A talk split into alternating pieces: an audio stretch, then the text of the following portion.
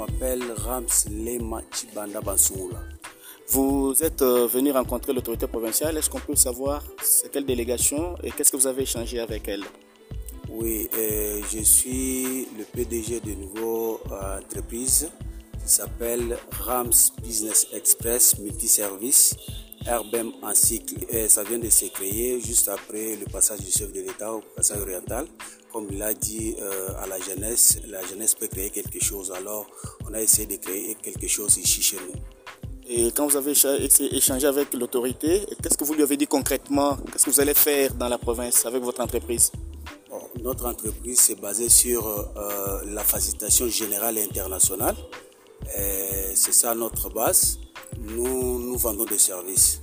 Nous avons, euh, quand on parle de facilitation générale internationale, nous avons comme euh, l'immobilier, c'est parmi, nos services, l'immobilier, import-export, fret, aérienne, maritime.